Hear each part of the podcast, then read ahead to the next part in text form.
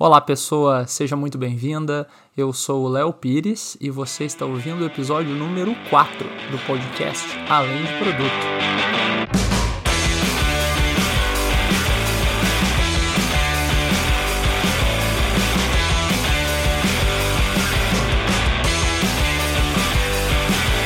E aí, pessoal, vocês já conhecem o curso mais completo de Product Discovery do Brasil? A PM3 lançou uma promoção imperdível para Black Friday e tem 50 vagas para quem quiser aproveitar. São 500 reais de desconto para você fazer o curso e ficar fera para se tornar ou se consolidar como uma referência em Discovery. A gente vê bastante o curso da PM3 sendo diferencial em diversas vagas nas empresas de tecnologia, e o legal é que eles têm um corpo diversificado, com vários instrutores diferentes e mostram cases reais do dia a dia da área. Vale muito a pena. Então não perde tempo, a promoção começou agora, no dia 8 de novembro, e vai até a quantidade de vagas acabar eram só 50 disponíveis. Eu dei uma olhadinha há pouco, já está em 36. Corre, pessoal, corre, acessa o site cursospm3.com.br, tem link na descrição do episódio e já garante o teu curso para dar o próximo passo na carreira e não ficar desatualizado. Nesse quarto episódio, conversamos com o Bernardo De Luna, que é um cara com mais de 20 anos de experiência com produtos digitais. Ele hoje é head de produto na ThoughtWorks é fundador da Produtos Incríveis, é coordenador da primeira pós-graduação em Product Management do Brasil e é um dos maiores criadores de conteúdo sobre Product Management do Brasil. O papo foi excelente, conteúdo em densidade para se ouvir várias e várias vezes nesse episódio, hein? Aprendizado pra caramba. Então, para você que está ouvindo a gente no trânsito, está na academia, pedalando, lavando a louça, aproveite, que agora o teu tempo vai passar com muito mais conteúdo.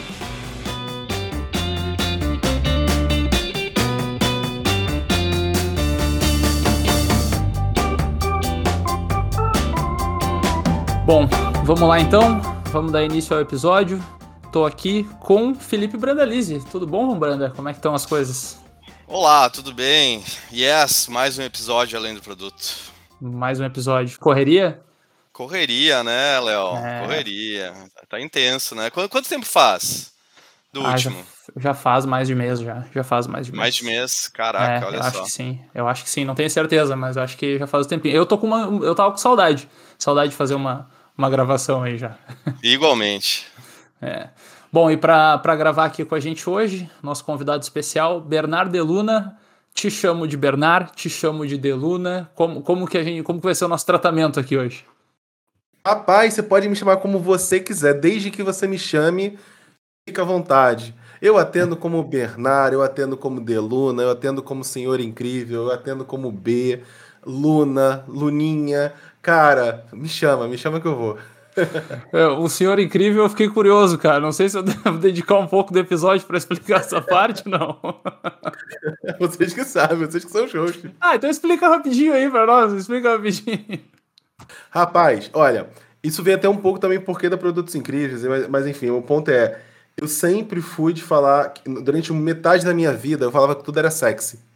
Então, assim, você tem que ser sexy, tem que criar projetos sexy, seu design tem que ser sexy, sua escrita, tudo tem que ser sexy.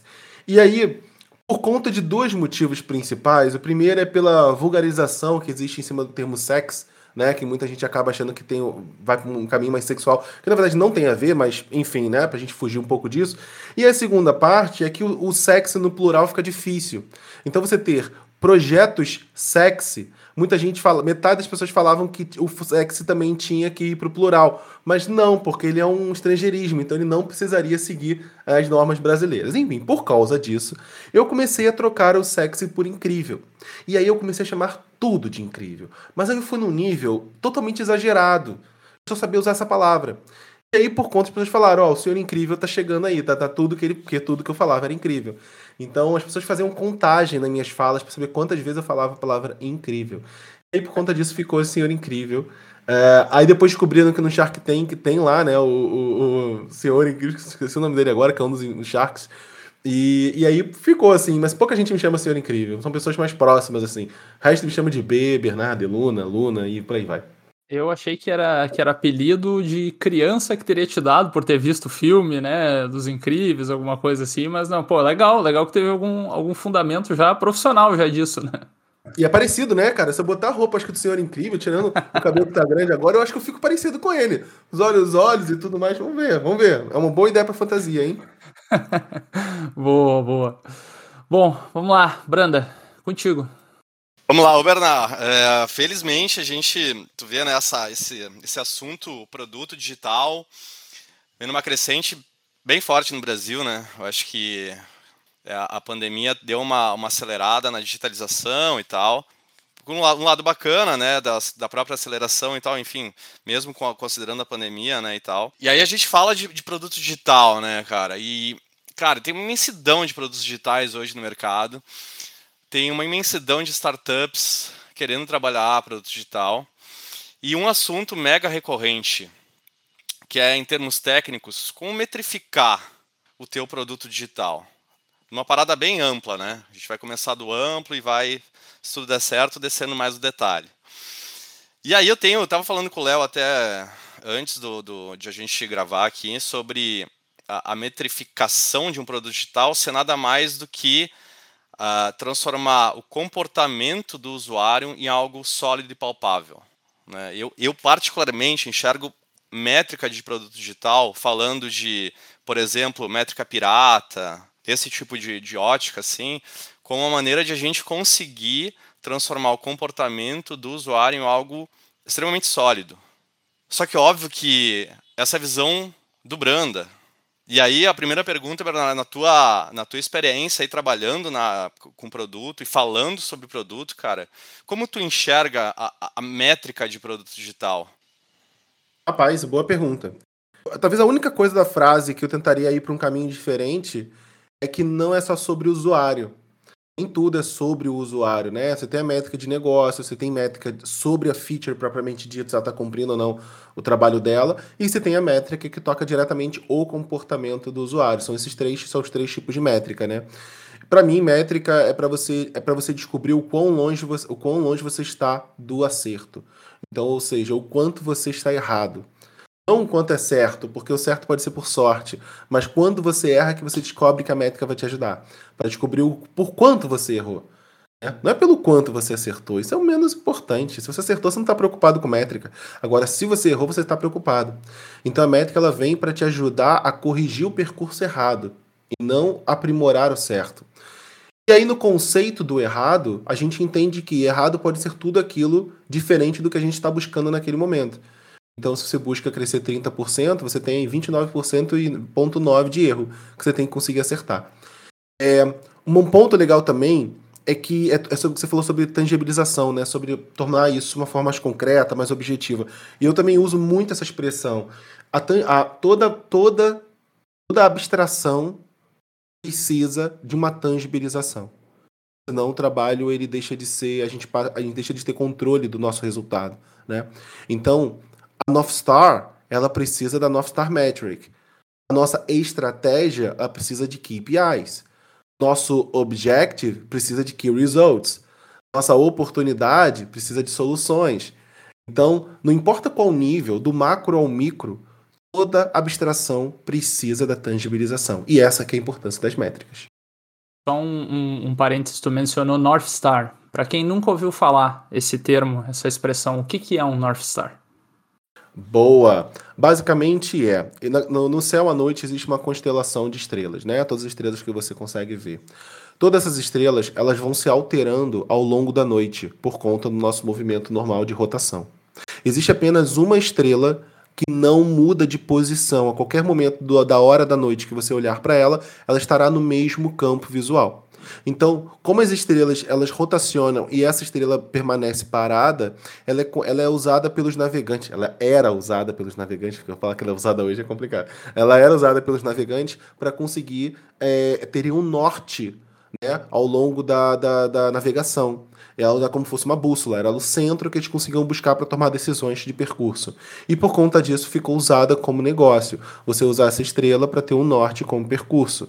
Né? Aqui a gente usa como estrela do Oriente, né, se não me engano, que é presente para orientar a gente ao, ao que a gente está fazendo. Não sei se o Oriente é por conta do, da orientação ou se é por conta de estar tá alguma coisa vinculado ao continente do Oriente, não sei. Mas enfim. Então, por isso que é a North Star, é essa estrela principal que norteia o objetivo de uma empresa, de um produto e por aí vai. No caso do, de produto, da gestão de produto em si, a North Star nada mais é do que uma técnica de você tentar encontrar alguma forma de tangibilizar o objetivo principal da sua empresa.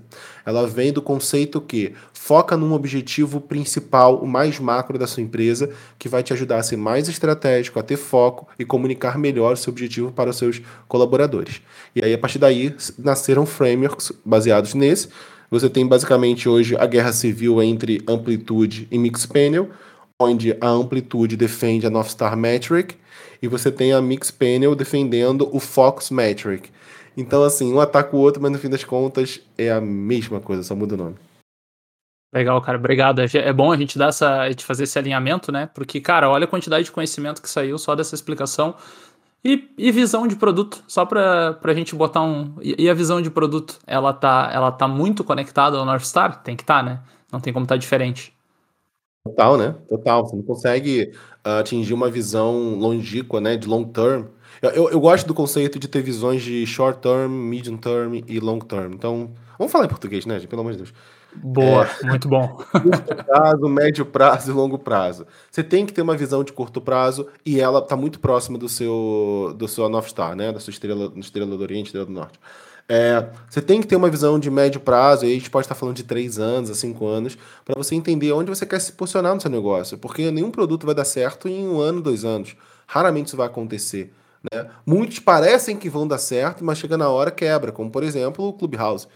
Né? Chegou ali, nossa, nossa, uma quentura, uma mas era espuma, a gente sabia que era espuma, a gente sabia que ele não tinha um modelo de negócio assertivo, né, direcionado, bem definido, a gente sabia que ele estava ali só nos adopters e não tinha conseguido diluir, então estava claro isso, estava claro isso. Eu fiz um post na, na, duas semanas depois dele lançar falando exatamente isso, ele vai morrer, e não deu outra.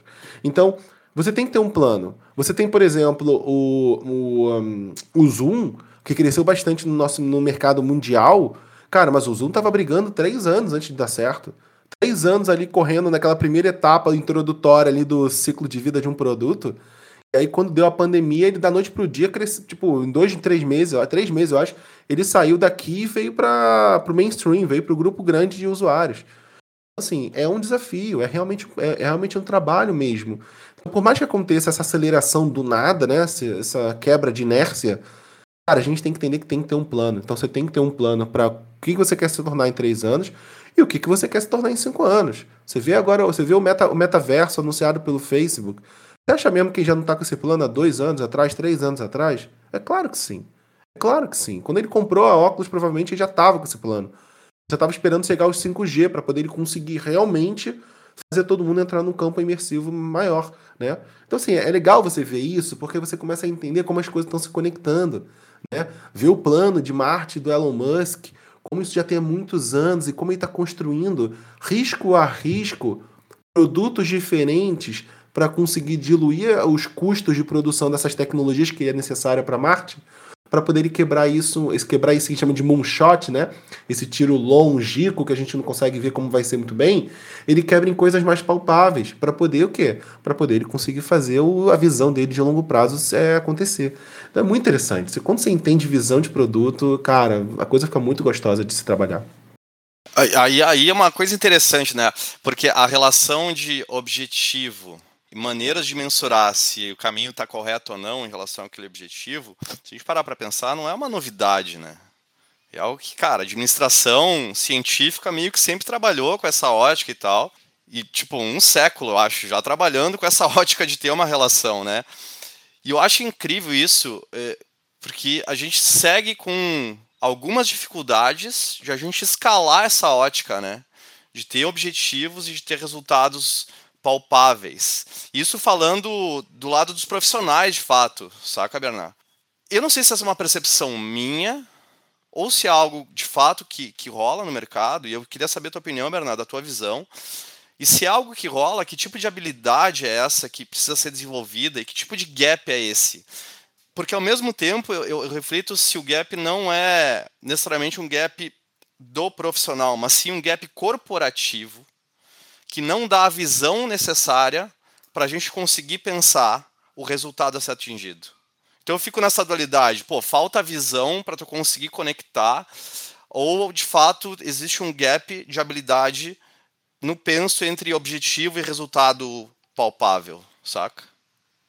Rapaz, eu, ve eu vejo, eu concordo, eu vejo as duas coisas.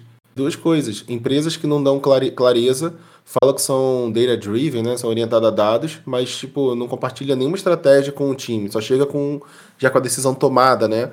Mas a empresa, o que ela vê no fim das contas é produção. Ela ainda vê produção. Porque se não for produção, como ela consegue, é, como ela consegue justificar o investimento massivo em engenharia? Como vamos, vamos pegar aqui, vamos falar sobre investimento, vai. Você tem uma startup, você tá agora você está atingindo perto do product market fit. Quando você está atingindo o seu product market fit, você provavelmente vai buscar agora investimento. Por quê? Porque você quer crescer, você quer escalar. Né? Você quer crescer exponencialmente. Então, se você tem esse desafio, você vai bater na casa agora de investidores. Se você está próximo do Product Market Fit, você já está provavelmente pós break-vado ou próximo ali do break-even. Vamos falar, vamos, vamos explicar esses termos para as pessoas entenderem.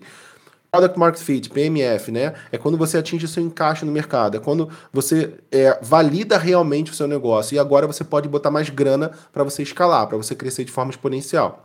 É, qual outro que eu falei? Break-even. Break-even é quando você consegue ter o seu, o seu ganho, né? É, ele equilibra com o seu custo naquele mês. Então, quando equilibra, você, você atingiu break-even, você equilibrou as suas contas. Ou seja, provavelmente no mês que vem você vai ter lucro pela primeira vez no seu negócio. Tá? E é, então é, é, é, essas coisinhas. Então por que eu tô falando isso? Porque quando você tá ali perto do break-even, tá ali buscando o product market fit, nesse aquele momentozinho ali que já começa a ter um crescimento legal assim da empresa, mas não acelerado, você vai buscar investimento. Provavelmente ali você vai pegar ou um seed money ou você vai pegar um series A. Ou seja, ou você vai pegar tipo poucos milhões ou você vai pegar já uns 5 milhões, alguma coisa do tipo. Isso é importante de, de, de a gente ter esse, esse gatilho, porque a maior parte do seu investimento para você justificar no seu uso do recurso do investimento é para acelerar o desenvolvimento do seu produto. E aí eu falo com você, quando você fala isso, você está olhando para o resultado? Não, você está olhando para entrega de funcionalidade. Então, toda a cadeia de demonstração de valor, ela está zoada. Essa é a grande verdade. Então, é por isso que eu acredito que é muito difícil você chegar para essas empresas e falar, cara, por que você não demite seus desenvolvedores? Por que você não vai mais leve e tenta melhorar o teu tiro? É? Porque você, ao invés de trabalhar com uma metralhadora, você não trabalha com uma pistola, mas treina bem o seu tiro. Não adianta falar isso, porque senão ela não consegue pegar esse investimento. Então é um trabalho muito difícil, cara. Muito difícil de. Seja por ignorância, seja por estratégia de crescimento, é muito difícil justificar isso. Não, é incrível essa, essa visão, Bernard, e eu, eu super concordo. É, a tua frase, o sistema todo tá zoado, é, resume, resume de uma forma bem interessante a, a lógica de como a coisa começa e termina, né? É, então vamos lá, né? A gente, a gente pensa que, que essa, essa dificuldade de traduzir objetivos e resultados vem de uma, enfim, vem de uma de um contexto muito maior, né, do que aquele micro contexto corporativo, né? Mas mesmo assim, né, Bernardo, considerando que o cenário é favorável, vamos lá. E aí, sei lá, o Branda está trabalhando em uma, vamos posicionar a empresa do Branda numa empresa, sei lá, uma startup, tá? Criar criando um, um, cenário aqui. Como que a gente dá os primeiros passos assim para a gente pensar as métricas de um produto digital? Porque é um assunto tão amplo, tão denso. Tu mesmo comentou que são três tipos, né? E, cara, se eu for no Medium ler, por exemplo, estudar, eu vou ver mil maneiras de fazer isso. Tem alguma, algum pulo do gato para fugir da paralisia por tanta opção, que é geralmente o que acontece? Tem, tem sim. Quando a gente está criando um negócio novo, a gente está no momento. Eu gosto muito da teoria do Customer Development, que é a teoria do desenvolvimento do cliente. É, criada por Steve Blank, que é o papa da, das startups, né, o papa do empreendedorismo. Então, assim, nesse, nesse, nessa teoria do Customer Development, é, a gente está falando que a gente, enquanto a gente não lança o nosso negócio, a gente não tem cliente. A gente nem sabe quem vai ser a nossa cliente. A gente tem uma ideia, um cheiro, mas cheiro não não tem o mesmo valor. Cheiro vale um real, né? Então a gente tem que conseguir agora é gerar mais informações para isso. Então por isso que a gente cria um MVP, para a gente poder ser o mais limpo possível, o mais enxuto possível, ter o menos risco, menos dinheiro, menos tempo perdido, time to market acelerado, né? O tempo para você chegar no mercado acelerado. Então, assim, só tem benefícios. O ponto é, como a gente valida o MVP? Como a gente começa a ter métrica para a gente entender se esse novo negócio está dando certo ou não está dando certo? Então, aí eu descobri, depois de muitos anos trabalhando com isso, que quando a gente fala de MVP, existem apenas duas métricas, o que eu chamo de métricas primitivas. Não tem conteúdo sobre isso, não tem nenhum artigo sobre isso. Eu falei isso em alguns, algumas aulas, algumas palestras, mas não tem nenhum conteúdo especificamente sobre isso. Eu chamo de métricas primitivas por quê? Porque são as duas métricas principais de qualquer negócio: aquisição e retenção. Só as duas. Não tem porquê no MVP você falar sobre engajamento, olhar o stickness, olhar o DAU, MAU. Não importa. MVP não importa isso. Porque não está no momento de otimização, você está no momento de construção. Então não adianta você ficar olhando uma série de KPIs, de, de indicador tentar mexer no 0.1 para um produto que tem 10 pessoas usando. Porque qualquer uma pessoa que saia destronou totalmente suas, suas estruturas de KPIs. Então, não faz muito sentido. Só existem realmente dois indicadores que você tem que olhar: aquisição e retenção. Aquisição por quê? Porque toda vez que você bate na porta de um novo early adopter para poder recrutá-lo para usar o seu produto de forma paga, como tem, o manual manda, e essa pessoa te diz não, ela te dá uma informação de por que não.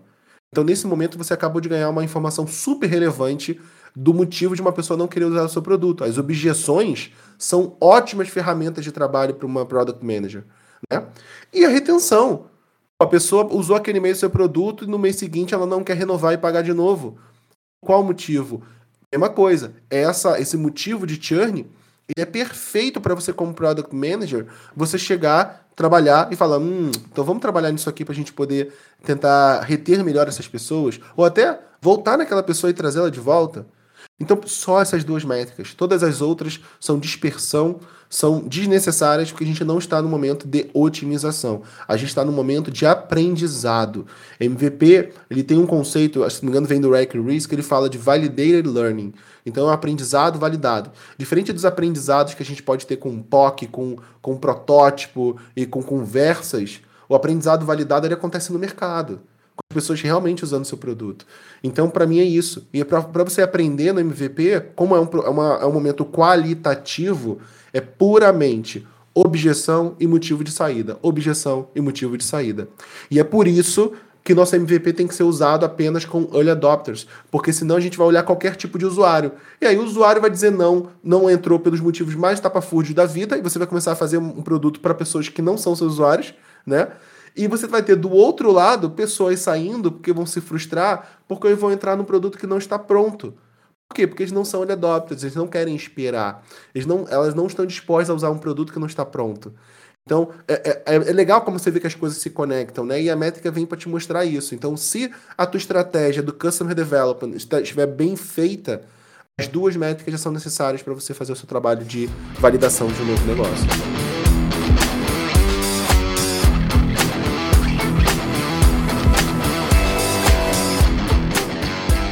Pô, incrível, Bernardo. Não posso deixar de seguir o fio, né? Acho que falou de startup, aquisição e retenção. Cara, super certo. A empresa do Branda bombou, cara. Estamos em scale up, Bernardo. Tô adorando a estaria. E aí, meu querido? e aí, meu querido, scale up, como que a gente olha? Legal. Quando você tá. Em... Cara, eu adoro esse tema, meu Deus do céu. Eu fico falando sobre o dia todo. Scale up, quando você está chegando no momento de scale up, é o momento que você precisa agora tracionar. Então você tem que tracionar o teu time de engenharia, tracionar o teu time de, de vendas, ou o teu time de marketing, ou o teu time de produto mais orientado a growth, né? Então a gente sabe que existem os três tipos de, de modelos de negócio de produto, né? Então você tem no momento de tracionar o seu time internamente. O, o problema não é esse. O problema é que antes de tracionar, você tem que resolver os seus débitos técnicos. Por quê? Porque tem coisas que não escalam. Por exemplo, Front-end. O teu front-end não escala. O front-end que você usou para fazer MVP, ele não vai escalar para mil pessoas usando. Vai ter que, provavelmente vai ter que fazer algum refactor em algum pedaço do seu front-end. Back-end não escala. Aquele banco de dados meia boca que você fez lá no começo do teu MVP não vai segurar mil pessoas usando e fazendo todas as integrações que você quer fazer. Provavelmente tua API também não. Aí tudo bem, você resolve ali no, com, com infra. É, a, o teu design não escala. O design que tu criou para poder fazer a validação do seu MVP não é o mesmo design que você vai precisar para escalar pra, com todas as funcionalidades que já tem dentro do seu produto. Porque você nunca parou no seu MVP para poder refatorar isso. Também nem era para que fazer isso, né? Agora você precisa fazer antes da escalabilidade. Veja então que antes de escalar, a primeira coisa que você tem que fazer, você precisa tirar o teu, teu, teu teus negócios que não estão escalando. Você precisa provavelmente refatorar ou, ou desbloquear algumas frentes para poder o teu produto crescer. Aí, beleza. Quando você está saindo, então, aí um outro cenário super legal que também dificilmente você vai encontrar um conteúdo sobre isso.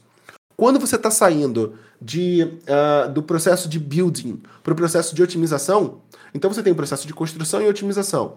O que, que diferencia um outro? O crescimento. Quando você começa a falar crescimento, você começa a falar em otimização. Né? Até então, aprendizado, você está construindo para aprender, construindo para aprender. Aqui não, vamos otimizar ao máximo e deixa os números mostrarem para gente se a otimização está se fazendo presente ou não. Mas por que eu estou falando isso? Porque o seu roadmap de produto muda. Seu roadmap orientado à construção é um roadmap output driven, ou seja, é orientado a entregas ao entregas baseado em quê? No qualitativo que você aprendeu na aquisição e na retenção. Quando você está começando a mudar o teu time para otimização, o seu roadmap se torna, ou deveria se tornar, outcome driven, orientado a resultados desejados. E essa é a loucura que as empresas não entendem. Por aí já respondendo, inclusive, aquele item lá, lá atrás. Por que muitas empresas até hoje são orientadas a entregas? Porque elas vieram daqui e não conseguiram mudar a cultura para o próximo momento, para o momento de crescimento né? Por conta da grande investimento em aceleração e tudo mais. Quando você está indo agora para esse processo mais de otimização e fazendo essa mudança de roadmap, você vai começar a perceber que essas métricas, agora sim volumétricas, elas são métricas retardatárias, são métricas de difícil monitoramento em tempo real. Ah, uma retenção, a pessoa saiu. Pô, você vai ter que começar com uns 500 pessoas por dia para saber que elas saíram? Não. O que, que vai acontecer? Elas vão sair apertando um botão e você vai botar uma caixinha de perguntas para poder saber. Você sabe que não, é, não são todas elas que vão responder. Então você vai tentar começar a encontrar métodos para você conseguir crescer, escalar a sua captura de dados. Então provavelmente você vai sair de um qualitativo para um quantitativo. E é nesse momento que você vai perceber que as métricas estão chegando atrasadas, estão chegando no momento que você não pode mais tomar decisão. E aí você fala: como eu consigo antecipar a saída de uma pessoa? Ah, antes de sair, a pessoa deixa alguns sintomas. Quais são? Engajamento, a ativação, né? demorou muito a não perceber o valor, rating, é, NPS ou C7. Você começa a perceber que tem métricas sintomáticas, que é também um outro termo que eu adoro, que a gente usa muito pouco no produto. Métricas sintomáticas ou proxy metrics, que são aquelas métricas que dão valor antes de chegar na métrica principal. Então, engajamento, que muita gente usa como métrica principal, ela não pode ser métrica principal. Porque ela está sempre atrelada a uma métrica mais importante. Sempre, sempre. É perda de receita. Por quê? Porque a pessoa não está se engajando, então o engajamento é a proxy metric. A pessoa está saindo do seu negócio. Por quê? Ela não está se engajando? Então o engajamento nunca é o problema como um todo. Ele é um sintoma do problema. Então, basicamente é isso. você começa a perguntar o porquê das métricas e aí você começa a quebrar ela em métricas sintomáticas. Aí aparece aquela constelação que a gente conhece, né, de métricas, como, como você falou, do, do Pirate Metrics e todas as outras que são, fala, Hard e do, do, também Framework, e todas as outras que a gente sabe que existe. Elas sempre vêm dessa necessidade de antecipar um problema. E aí você começa a ter muitas métricas sintomáticas no meio da brincadeira. O Bernardo, tem, tem um tema de casa que a gente vai precisar fazer, que é pegar essa tua última fala e explodir ela para uns, sei lá, 10 episódios. que, cara, sensacional. Transformar em audiobook, né? Vamos botar de slogan. Vamos botar de slogan. Cara, foi tanta.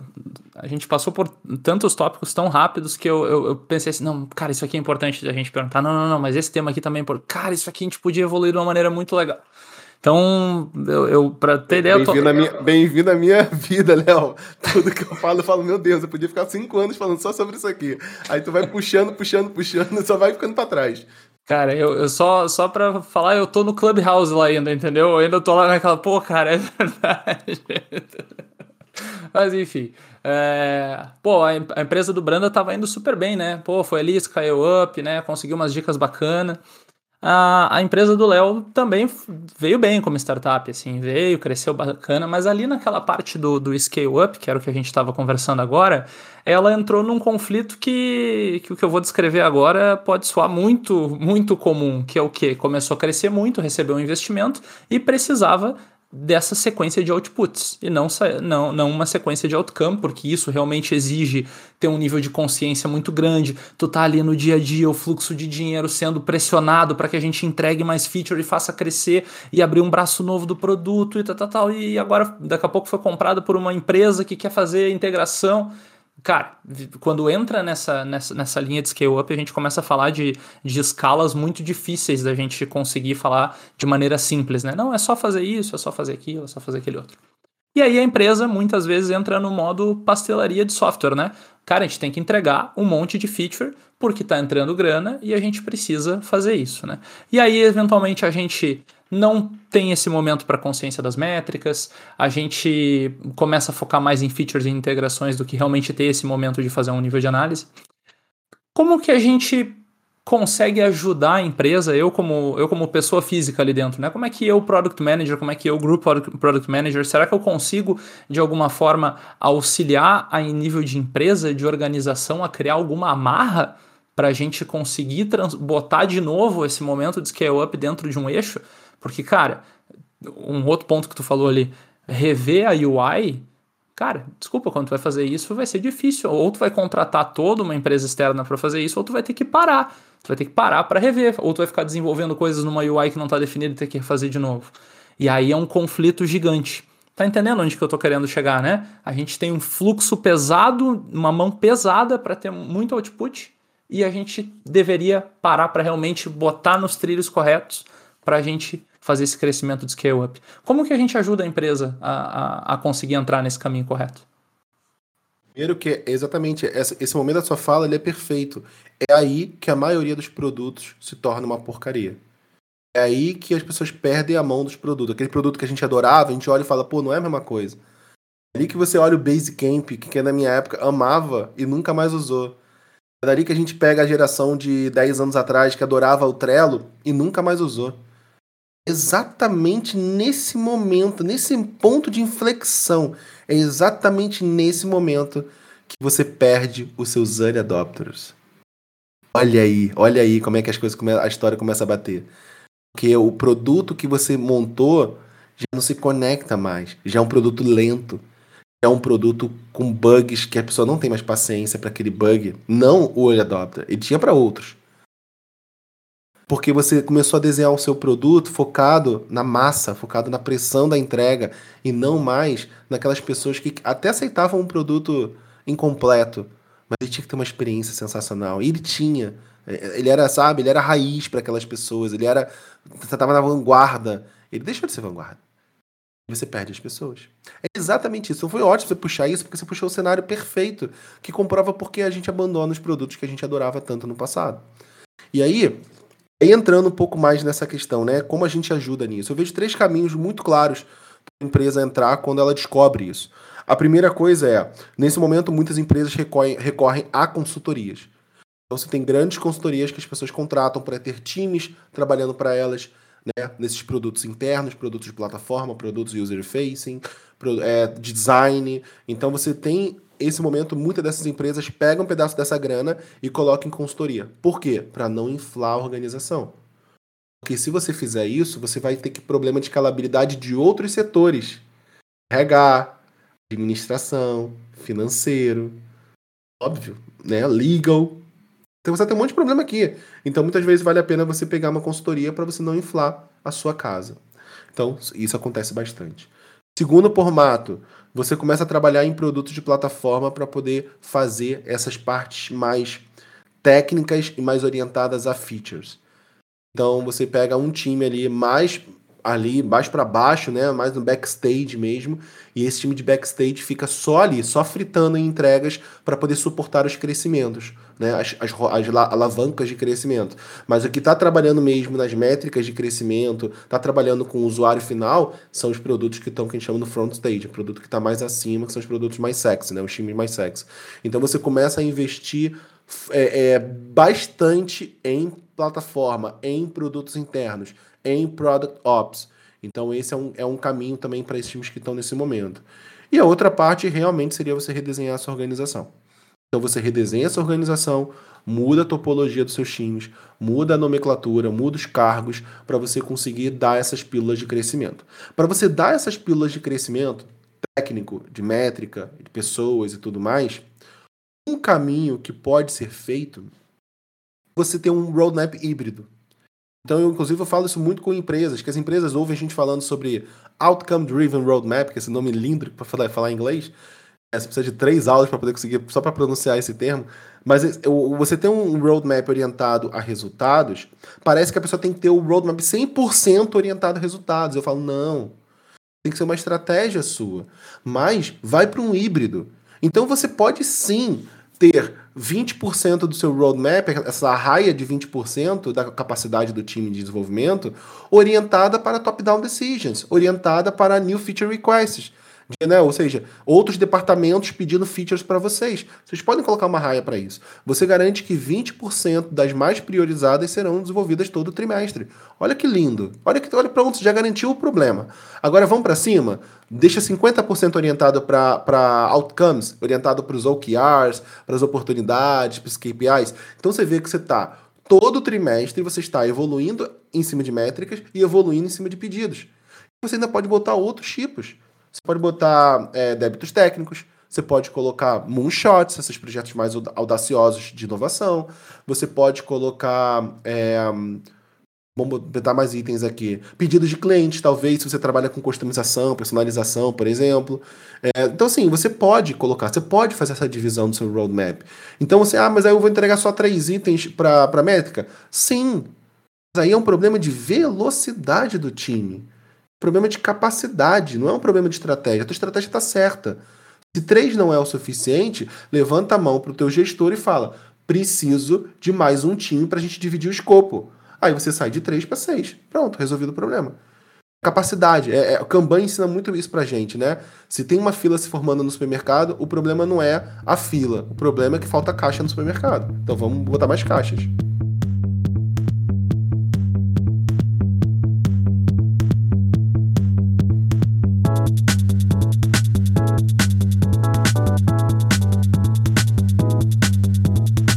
Aí, Bernard, uh, pô, a gente, métrica para lá, métrica para cá, enfim, com, a, com o storytelling bacana aí da, das empresas do Brando e do Léo. E no final das contas, como fica a, a responsa sobre as métricas, assim, cara? O penso das métricas. Quais são as métricas relevantes? Como que eu devo comunicar as métricas? Tem um termo bacana, eu não tenho, eu não lembro a referência agora, que é o tal do dicionário ubíquo ter uma linguagem única na empresa para falar sobre certos assuntos, para evitar aquela parada assim, ah, o Brando acha que retenção é uma coisa, o Bernardo acha que retenção é outra coisa e o Léo é uma terceira coisa, e aí cada um corre para um lado, né? Como que, que, que se monta essa, essa loucura, cara? É, eu criei, eu criei um canvas, acho que dois anos atrás, chamado Radar de Métricas exatamente para ajudar as empresas a fazerem esse, esse drill down, né? essa quebra, esse destrinchamento da tua North Star Metric até as métricas operacionais. Hoje, pô, é muito legal. Volta e meia tem pessoas que me mandam um, um, um, print falando, nossa, estamos usando aqui na empresa tal, várias empresas grandes assim no Brasil usando. Fico muito feliz. Então, assim, a, a, o radar de métricas, ele é um canvas. Você pode fazer isso de várias formas, você não precisa do radar de métricas para fazer isso. Ele é apenas uma forma visual de te ajudar nesse processo. Basicamente, você tem que agora começar a quebrar, né? Então, você definiu o teu objetivo do, do, do ano, né? A tua North Star. Você agora pergunta para o teu time de pessoas incríveis e pergunta para elas como a gente chega lá, como a gente atinge esse objetivo. Qual vai ser o nosso foco esse ano para a gente poder atingir esse objetivo?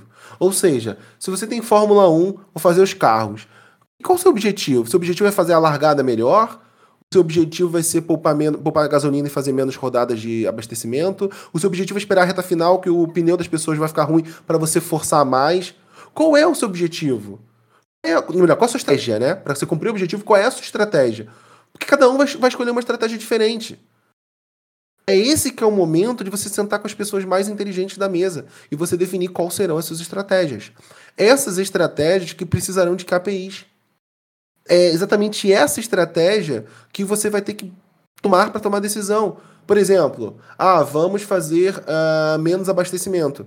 Então, para a gente fazer menos abastecimento, a gente por muito tempo vai rodar com, talvez com um carro mais pesado no começo e com um carro mais rápido no meio do, do, da corrida. Pô, legal. Então, como você vai saber que a tua estratégia deu certo? Você vai pegar as cinco primeiras voltas você vai ver na velocidade do quilômetro que você traçou, que você tem que fazer uma volta ou em tantos quilômetros, em tantos segundos, para poder você comparar com os outros e ver se realmente você está mais pesado do que os outros, como você colocou, e se isso está passando ou não está passando do aquele threshold que você definiu, daquela, daquela margem que você definiu. Quando você estiver na parte mais rápida, que vamos supor que seja na trigésima volta, você tem que avaliar para saber se você está mais rápido do que as outras pessoas. E o quão mais rápido você está, se está dentro da sua margem. Veja que a gente começa a definir uma métrica para entender se a performance da nossa estratégia está acontecendo ou não está acontecendo. E é por isso que a gente chama de Key Performance Indicator. A gente está falando que é um indicador chave, ou seja, o indicador principal. É só para você não botar 30, tá, gente? É por isso que tem a chave nessa palavra. Para você não botar 30. Então, qual é o indicador principal da performance da nossa estratégia? Como é que é fácil você entender isso? É? Porque se, se começar no meio e perceber que a pessoa tipo tá indo muito mais rápido, muda a estratégia da estratégia. Se você já, no meio do começo da corrida, a pessoa já foi para primeiro e ela está rodando a mesma velocidade que os outros, ou um pouco acima dos outros, porque ela vai comprometer uma estratégia que ela já conseguiu chegar em primeiro lugar? Não precisa, muda a estratégia. Então o KPI ele serve para a gente perceber o quão errado a gente está do que a gente traçou e conseguir corrigir essa estratégia. Então é essa que é a parte que vale a pena das pessoas entenderem assim e, usarem nos seus produtos, sabe? Você coloca uma KPI para cada estratégia que você determinar e você vai monitorá-las. Você vai executar todas as estratégias? Idealmente sim. Então você tem que ter um número reduzido de estratégias. Porque senão você não vai dar conta. Vai ter estratégia que você não vai, não vai, não vai ser acionável. Então você tem que limitar ao mínimo. Geralmente, eu analisei mais de oito frameworks de métricas de produto, nenhum deles passa de cinco. Então, a, o radar de métricas foi desenhado para você usar de 3, que é o mínimo que eu vi, a 5. Então, pronto. Você tem que ter 3 a 5 no máximo de KPIs para o seu produto como um todo. Depois disso, você começa a se perguntar: ok, essa métrica aqui de stickiness, né? Stickiness é quantos dias do mês a pessoa entrou no seu produto ou no seu sistema. Legal. Pô, stickiness, stickiness é uma KPI. Bacana. Aí eu pergunto para você, o que forma um stickiness? O stickiness é formado pelo DAU dividido por, por, por WAU. Então, por, WAU, por MAU. Então, nesse ponto de vista, eu já estou dizendo que eu tenho duas métricas operacionais que eu tenho que monitorar. Meu DAU e meu MAU. Então é assim que você vai fazendo a quebra. Você fazer isso com um time é muito gostoso, com post-its no Miro, no Mural, em algum lugar que você possa desenhar com um time, é muito, muito, muito legal. E aí vocês vão perceber que não é tão difícil fazer a estratégia de métricas. O difícil é você falar não para sexta, para sétima KPI, não para décima primeira KPI. O difícil é alguém falar, mas essa métrica a gente tem que continuar olhando. Eu falo assim, por quê? Está na nossa estratégia? Não, mas é o nosso BAU. Aí você fala, é verdade, então a gente tem que botar no BAU. E aí você começa a fazer essas concessões. O difícil é isso, é lidar com esse esse corte ali, refinamento. Mas é um exercício muito gostoso, empodera muito o time, e aí depois você vai para a etapa que você mencionou: documentação de decisões e alinhamento de entendimento. O que, que significa stickness? Qual é a medida? De quanto, quanto tempo a gente vai fazer essa, esse aferimento?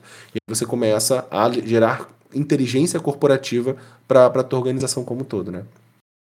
A Product Plan tem um, um, uma pirâmide, um gráfico que eles consideram para fazer essa essa construção do que, que é mais importante relacionado a métricas, né? E aí eu tô passando, tô, tô citando isso porque a gente citou North Star, eles colocam também no topo igual, e eles consideram que essas, essas métricas-chave tu teria que escolher entre duas e três. Então, realmente é um número bem, bem baixo e nivela muito com o que tu tá nos passando, Bernardo. Então, assim, é, é, é uma empresa que é, é conhecida por isso, né? Faz uma plataforma que é para gestão de produtos, que é a nível global, e é numa linha uh, muito, muito semelhante. Tem um terceiro nível também, que são de indicadores menores, mas o, o, o topo e o meio da pirâmide é North Star e dois, dois a três indicadores. O, a amplitude, o Mixpanel também, tá? A amplitude, através do North Star Metric Framework, ele também tem a pirâmide que ele cria também, na verdade dele é até horizontal, que também faz isso. Gente faz, tipo, KPIs, aí level 1, level 2, mesma coisa.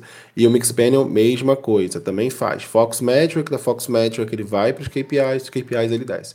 Então, ambos trabalham da mesma forma.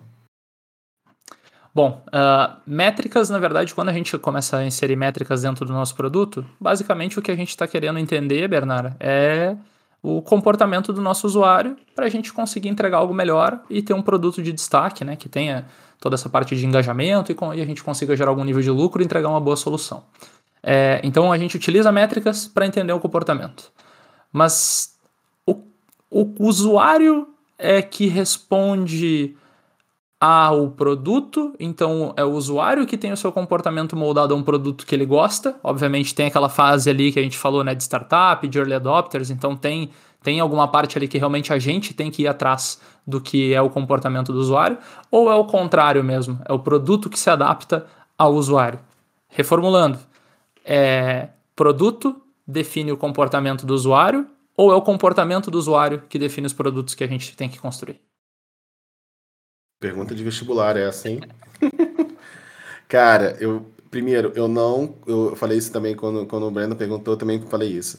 Eu não concordo que métrica seja só para definir o comportamento do usuário. Para mim é uma das coisas que ela faz também, mas ela também serve para negócios. Eu falo isso porque é muito comum na nossa área a gente falar que produto serve para defender os interesses do usuário. Não é verdade. Isso não é verdade senão não tínhamos, não tínhamos produtos de jogos, de vício, de azar, é, é, produtos com banner. A gente não teria. A gente não teria modelo de negócio, cara. Dá tudo de graça. Se nosso interesse é o do usuário, então fala para o usuário para ele pagar o quanto o mínimo, só para poder o, o, produto ficar de pé. Nosso interesse não, nosso interesse. Quando a gente bota o plano mais caro no começo da pricing table, é porque a gente está enganando o usuário para poder ele comprar o segundo. É, então, assim, a gente tem que tirar esse romantismo da brincadeira a gente acaba colocando o usuário mais próximo do nosso processo de desenvolvimento porque a gente remove o atrito com o modelo de negócio. Então, nosso modelo de negócio encaixa melhor, nosso preço mais caro encaixa melhor, a gente consegue escalar mais, ter menos queda, mas não é o objetivo principal o usuário. O usuário é, um, é uma desculpa romântica que a gente coloca para poder a gente ter um senso de propósito, sabe? É claro que existe um impacto de sociedade, que a gente, aí sim, é uma coisa bonita, que a gente é inegociável, né, a ética e tudo mais. Porém, nossa métrica, muitas vezes, ela serve para gerar valor de negócio. Por exemplo, você acha mesmo que o YouTube está interessado em saber qual é o tamanho da audiência no primeiro um minuto e depois quando se perde? Você acha que ele está descobrindo isso para botar um pré-roll ali para você assistir o vídeo? Para saber quantos pré-rolls ele pode colocar, que antes era um e agora são dois. Isso é jogada de estratégia de, de vendas, cara. Quanto, qual o tamanho do vídeo, qual é a, a área do vídeo, para saber quantos breaks ele pode fazer no meio do vídeo para colocar outros anúncios. Mesma coisa. Aí, quantos vídeos, qual tipo do vídeo, para ver se esse vídeo geralmente ele tem uma sequência lógica de conhecimento, por exemplo, um vídeo do Porta dos Fundos, você provavelmente vai querer ver um segundo, porque eles são curtinhos. Então, o tempo que você tem para ver um, você vê dois, você vê três você faz isso, você acha que não vai ter um pause-roll entre o, o, primeiro e o segundo? Vai, porque ele sabe que esse é um vídeo muito conhecido para sequência. Então, é, é, é, essa parte que acho que é importante a gente saber, porque a gente tem que ter esse, esse olhar aberto para negócio. Tá? Eu, eu, gosto muito de fazer essa provocação. Eu sei que eu já fiz duas vezes, mas é importante fazer essa documentação. A gente tem que tirar um pouco o romantismo da mesa, sabe? É, e tem gente que não gosta, tem gente que não gosta de ouvir isso porque realmente é uma visão menos romântica, né? Sobre, sobre hum, o produto ser o, gatilho para o usuário, o usuário ser o gatilho para o produto, as duas coisas acontecem. Você tem o usuário com gatilho para produto, que é o gatilho direto, sempre vai acontecer. O produto se molda assim muito para o usuário, mas dependendo da necessidade do mercado, ou de inovação, ou de modelo de negócio, você pode sim fazer uma feature, uma aposta que seja mais proativa e tentar moldar o usuário para esse entendimento. E você tem vários cases que fizeram isso, né? O Like fez isso, que é uma coisa que ninguém entendia direito no começo. Aí depois vieram os reactions, diferente do like, ninguém entendeu o que eram esses outros reactions. Tá todo mundo usando. Arrastar para cima no, no, no, no, Instagram. Nossa, mudou uma geração. E agora botou o botão. Você acha que as pessoas estavam pedindo para acabar com arrasta para cima? Claro que não. As pessoas botaram o botão por quê? Porque eles foram para uma outra estratégia. Então eles estão indo para uma estratégia diferente. Para quê? Para trabalhar mais com, com, com os produtos né, do, do e-commerce que o Instagram está trazendo cada vez mais para dentro. Então você começa a entender essas estratégias. Então as duas coisas têm que acontecer. Você, eu posso dizer aí que 80% é o produto que se molda para o usuário, então o usuário que é o gatilho, 20% o usuário vai se moldar ao produto que faz sentido para ele. Então você usa 80% para construir uma relação de fidelidade com o usuário e 20% para o usuário tipo seguir a tua norma para continuar com você. É, é para mim é assim que funciona a, os graus de inovação, sabe? Show de bola. Uh, bom, Bernard, é, a gente está chegando próximo do fim. A gente sempre deixa um, um, um espaço no final para a gente saber do que tu tem para nos recomendar. Seja um conteúdo especial que a gente tem que que a gente tem que acompanhar, algum, algum canal, algum livro, alguma coisa, se eu quiser saber mais sobre o assunto. Antes de tu falar qualquer coisa, eu já vou recomendar o teu LinkedIn, tá? Sigam o Bernardo no LinkedIn, por favor. Ele, ele, cara, teus conteúdos são muito bons, eu gosto muito da, da, daqueles carrosséis que tu faz ali com relação à parte de gestão de produto. Eu te conheci por causa desse tipo de conteúdo. Acho que é muito intuitivo e bem bacana, mas deixo aberto aí para tu poder fazer algumas outras divulgações do que, que a gente precisa saber para saber mais sobre gestão de produto. Caramba, tem tanta gente bacana hoje aqui no, no Brasil falando de produto, como vocês, como eu e como muita gente. Então, cara, vai pro Instagram também, porque o Instagram tem muita gente bacana falando. É, acho que nós estamos no melhor momento da comunidade de produto, assim, muita gente nova entrando. Toda semana tem alguém que pega o seu Instagram e converte para falar de produto. E eu fico muito feliz com isso. Nenhum momento eu quero ficar sozinho nisso. Comunidade é exatamente isso, é cada um puxando para um lado e é, é que nem massa de pizza, né? Cada um puxa para um lado, a gente vai se esticando, vai ficando cada vez maior. E, então, assim, eu vejo muito isso. Então, sim, quem, quem não me conhece e quiser me seguir, poxa, eu boto post todo dia no Instagram e no LinkedIn. Então é só, é só. Hoje mesmo eu fiz um post super legal também, então faço direto. Inclusive, eu já fiz uma sequência de posts no Instagram explicando, mostrando como eu crio posts no Instagram, como eu faço visual e tudo mais. Então, é, é, fica aí à vontade para vocês. Tem muita gente bacana que cria projetos muito legais também na internet, como o Product Oversee, por exemplo. Pô, imagina que a gente. Imagina que há um tempo atrás a gente não tinha nada de produto e agora nós temos um portal inteiro falando de produto onde várias pessoas postam. Isso são coisas para a gente poder tirar o chapéu e ficar feliz, sabe? Nós temos ótimos nomes aqui na comunidade brasileira que fala muito de produto de uma, com uma qualidade muito grande que não deve nada para quem está lá fora. Então você pode citar o Joca, que todo mundo conhece, você tem o Cali, você tem o, o Sérgio, também que fala muito também de, de produto, jobs to be done, então ele manda muito bem.